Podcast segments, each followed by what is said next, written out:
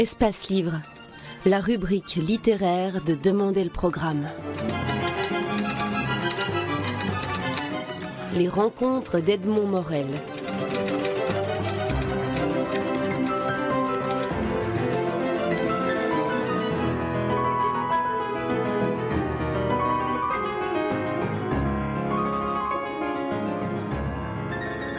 Christian Durieux, Jean-Pierre Gibrin, vous signez respectivement le dessin et le scénario des gens honnêtes, la deuxième partie de, de, l'histoire. Objection.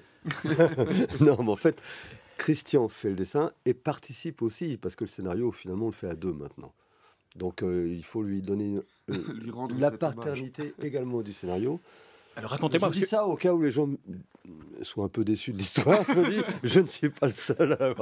Non, non, mais on travaille vraiment, c'est un travail d'équipe euh, euh, très, très affûté. quoi. C'est-à-dire que partage tout, sauf le dessin que je lui laisse faire tout seul.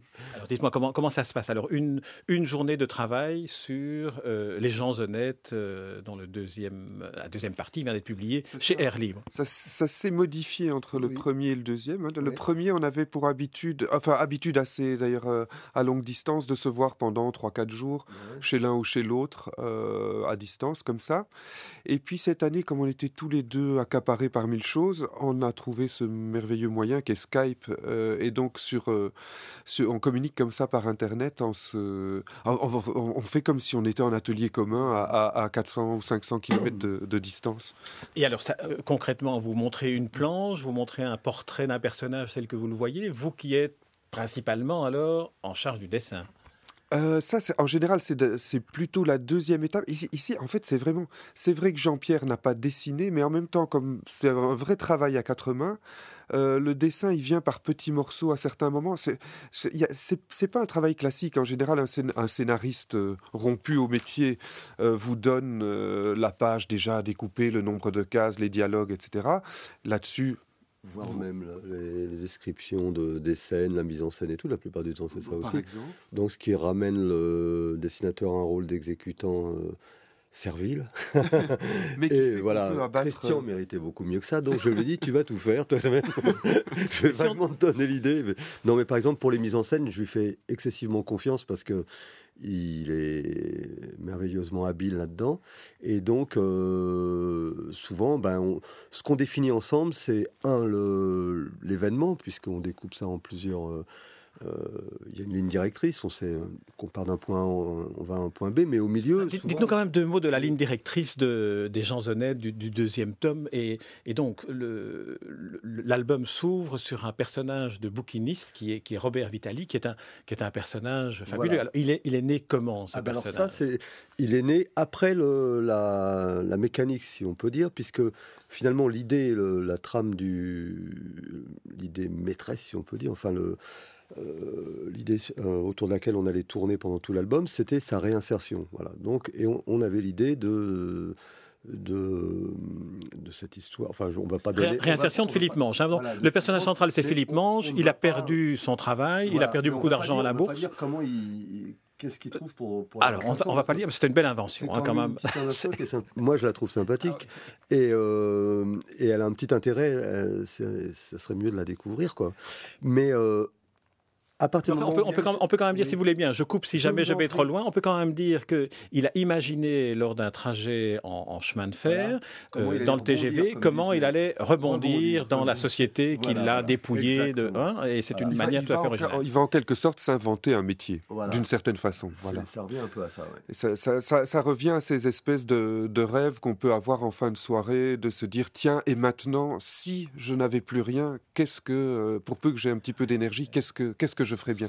De, la façon inverse, d'ailleurs, comme souvent on se dit, si j'avais 30 millions, qu'est-ce que, qu'est-ce que j'en ferais voilà. Là, c'est l'inverse. J'ai perdu. Voilà. Euh, là, j'ai tout perdu. J'ai perdu. qu'est-ce que je peux faire maintenant pour rebondir? Et il trouve, euh, Philippe Manche, une manière très originale de le faire. Mais je reviens à l'ouverture alors de l'album, qui est cette rencontre dans cette bouquinerie avec Robert Vitali. C'est un, c'est, un, ode au eh ben, livre et à la littérature fabuleux. Justement que que euh, on travaille sur, euh, sur l'histoire aussi à deux, c'est que ce personnage-là, c'est une création de Christian. C'est lui qui a dit ça serait marrant qu'on fasse un personnage comme ça un peu truculent. Alors moi, j'ai tout de suite trouvé l'idée formidable. Et, euh, et, voilà, donc on, on, a, on lui a donné un rôle dans ce livre, alors qu'au départ, il n'existait pas. Enfin, je veux dire, quand on a fini le 1, on ne disait pas, tiens, dans le 2, on va. Et finalement, il a pris une importance euh, énorme parce que c'est un petit peu le pivot de l'histoire aussi. Et, euh, et voilà. Il devient le fil rouge de l'histoire parce qu'on le retrouve, euh, y compris à la fin. Il, il, il bah habite tout seul. Et du coup, il modifie l'histoire, c'est-à-dire que, que je pense que au départ, l'idée de la réinsertion et du métier qu'il allait pratiquer n'incluait pas la fin de l'album. On ne savait pas comment on allait le terminer. Et ce personnage-là a permis, voilà. Mais finalement, on, on se laisse porter, on crée des personnages. C'est un petit peu comme quand vous, je sais pas, vous savez, vous allez dans une soirée, vous savez pas euh, comment vous allez finir la soirée. Bah, c'est en fonction des gens. Euh, on va boire un verre avec un tel ou un tel, etc c'est l'événement qui fait que la soirée, quand je parle de boire un verre après les soirées, Christian se voit très très bien, lui. c'est une banalité de dire ça. Moi, je sors jamais, donc c'est vrai que ça m'étonne des fois qu'on vous propose en fin de soirée d'aller boire un verre.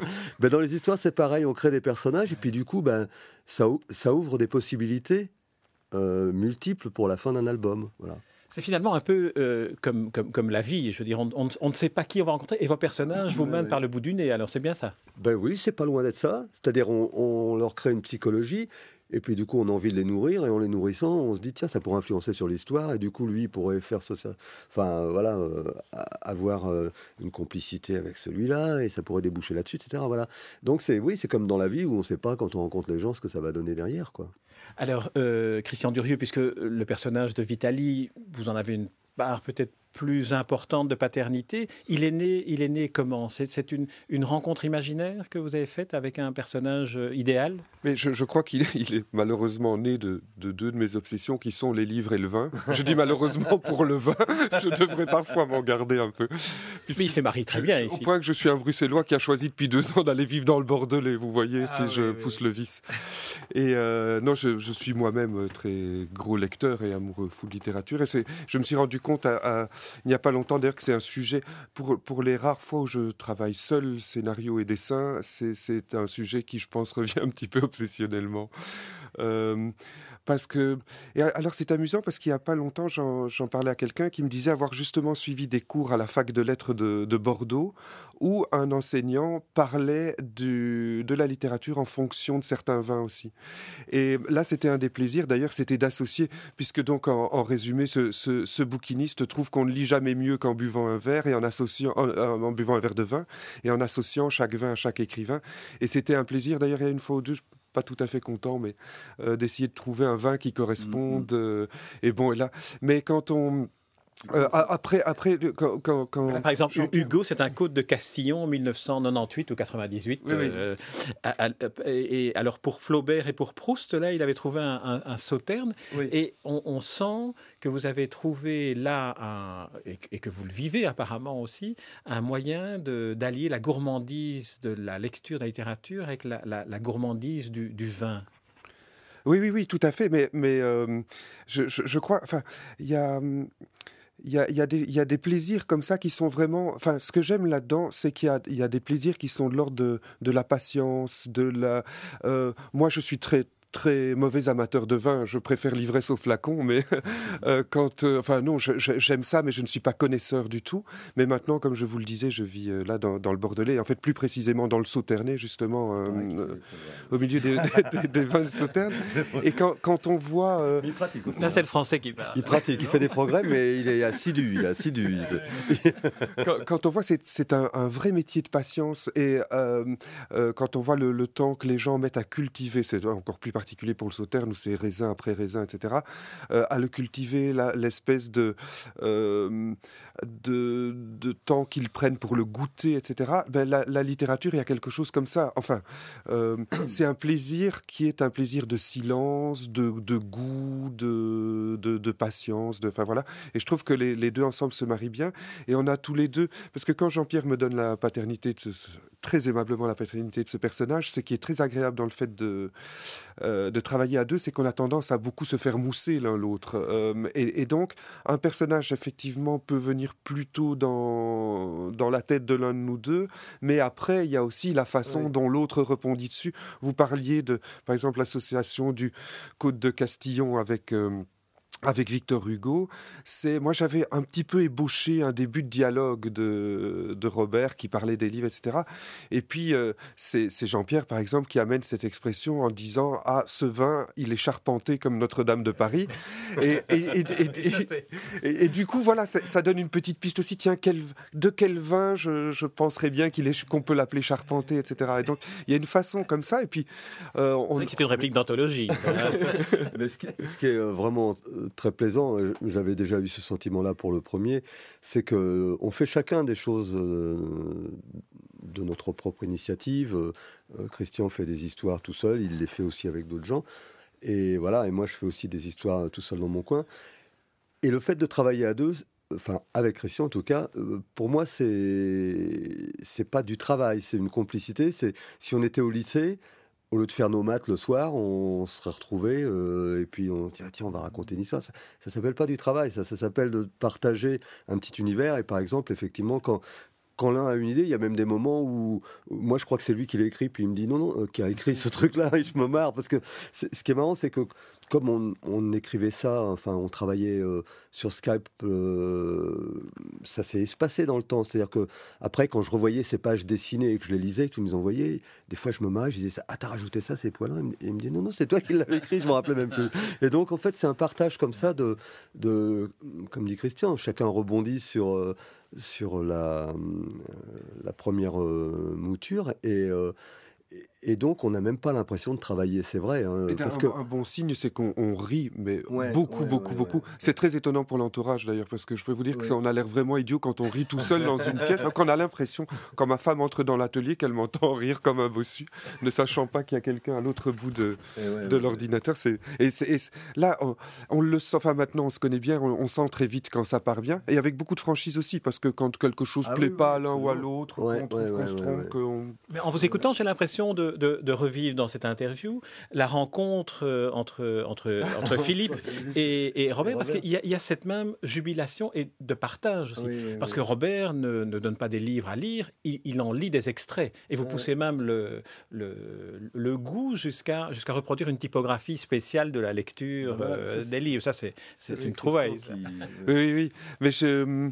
Euh, il y, y, a une chose dont je suis vraiment très très heureux dans, dans ce deuxième volume, c'est son caractère assez hédoniste. Mmh. Et, parce, et j'en suis d'autant plus content que le premier pouvait annoncer euh, une histoire sociologique euh, euh, misérabiliste, un peu austère, parce que le personnage a perdu son travail, sombre un peu dans l'alcool, etc.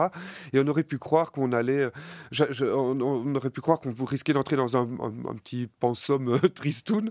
Et, et, ici, voilà, c'est un autre un autre versant d'histoire qui est en fait le même, enfin, qui, qui, qui peut sembler ne pas être le même, mais simplement qui parle la même chose, c'est-à-dire d'humanité et de complicité. Et que c'est comme ça que les choses mm, se mm. créent, existent, euh, euh, se, oui, se fabriquent dans, une, dans cette complicité. Complicité quand on est en train de sombrer et que les autres sont là pour vous, que ce soit la famille de Philippe ou son ami, etc. Et complicité aussi dans le bonheur d'échanger des bons moments, de se retrouver euh, à la fin dans un jardin à, grignoter des cerises sous un arbre, toute génération confondue avec la grand-mère, le père, les enfants, etc.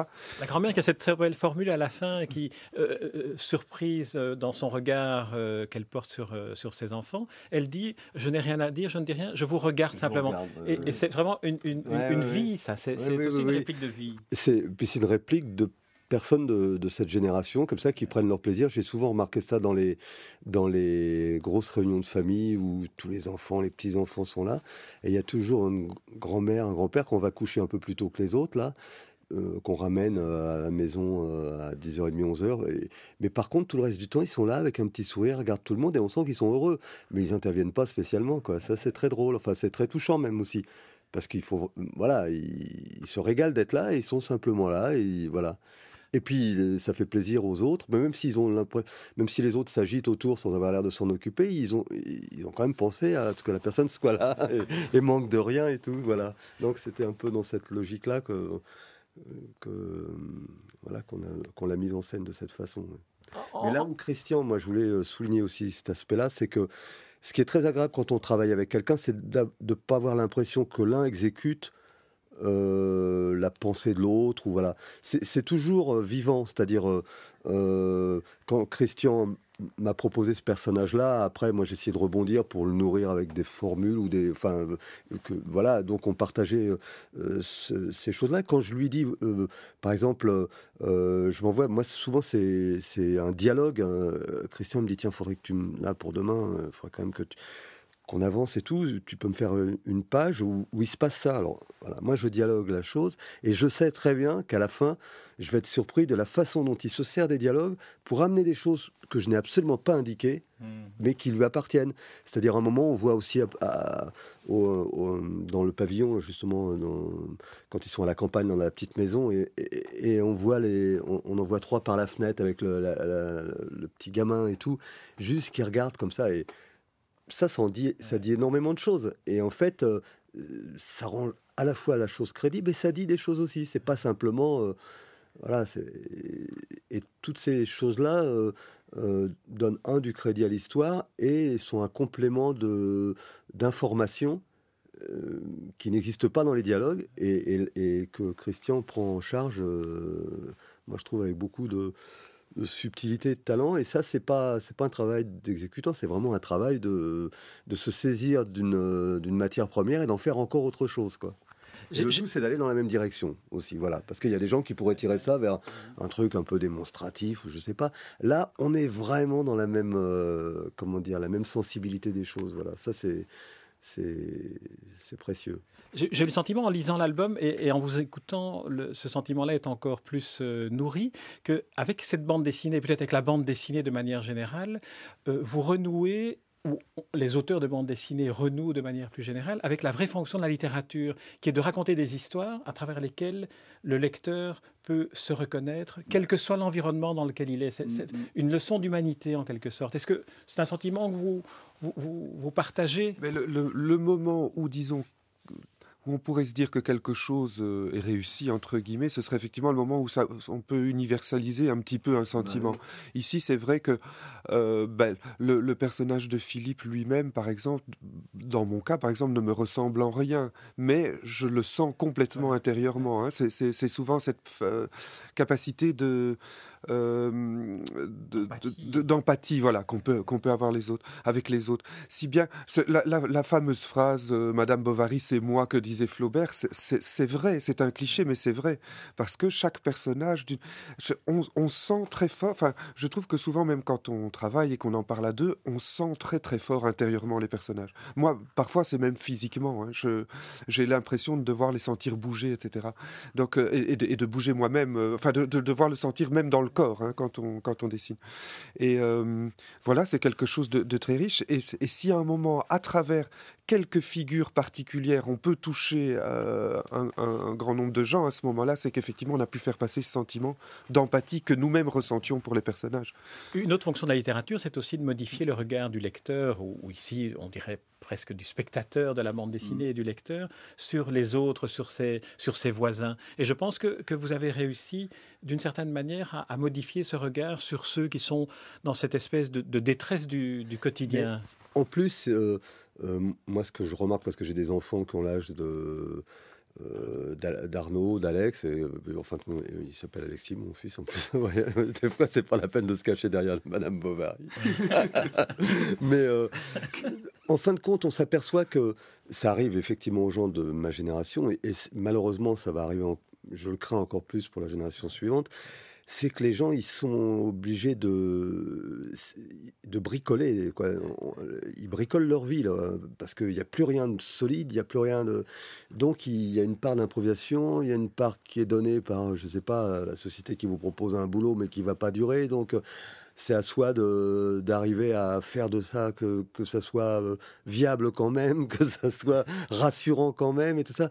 Et ce bricolage-là n'existait pas enfin, ma génération, ça a commencé, la génération de mes parents, c'était pas le cas. On, avait un boulot, on y restait jusqu'à la fin de sa vie et on risquait quasiment pas de le perdre. Alors, je parle pas des années 30 de la crise, mais l'après-guerre, quoi, ces fameuses 30 glorieuses, c'était ça. On rentrait dans n'importe quelle boîte, euh, de toute façon, ça embauchait, ça, etc., etc. Donc là, aujourd'hui, euh, le fait d'imaginer des personnages un peu de toutes les générations et qui sont confrontés avec cette réalité-là, c'est plus romanesque que quand c'était la ligne droite, c'était la traversée de la Beauce avant, quoi. Tandis que là, maintenant, on est, on est sur un terrain plus vallonné, quoi. plus accidenté aussi. Christian Durieux, Jean-Pierre Gibra, je suis désolé, on doit terminer cette, ah euh, cet entretien. Mais en tout cas, en tout cas j'invite nos auditeurs à poursuivre l'entretien en, se plongeant dans, la, dans la lecture de cette deuxième partie. Deuxième partie, ça veut dire qu'il y en aura une troisième. Hein, sinon, on aurait mis seconde partie, hein, on est bien d'accord.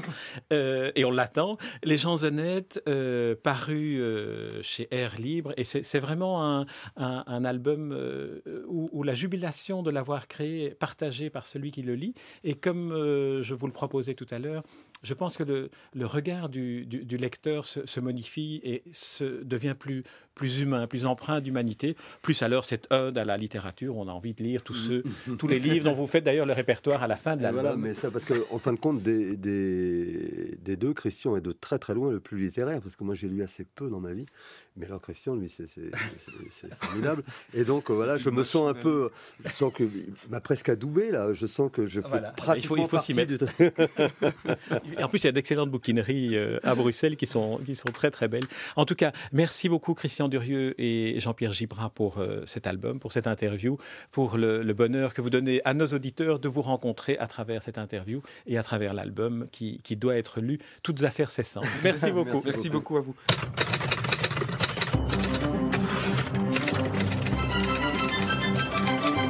Espace Livre, la rubrique littéraire de Demander le programme. Les rencontres d'Edmond Morel. Thank you.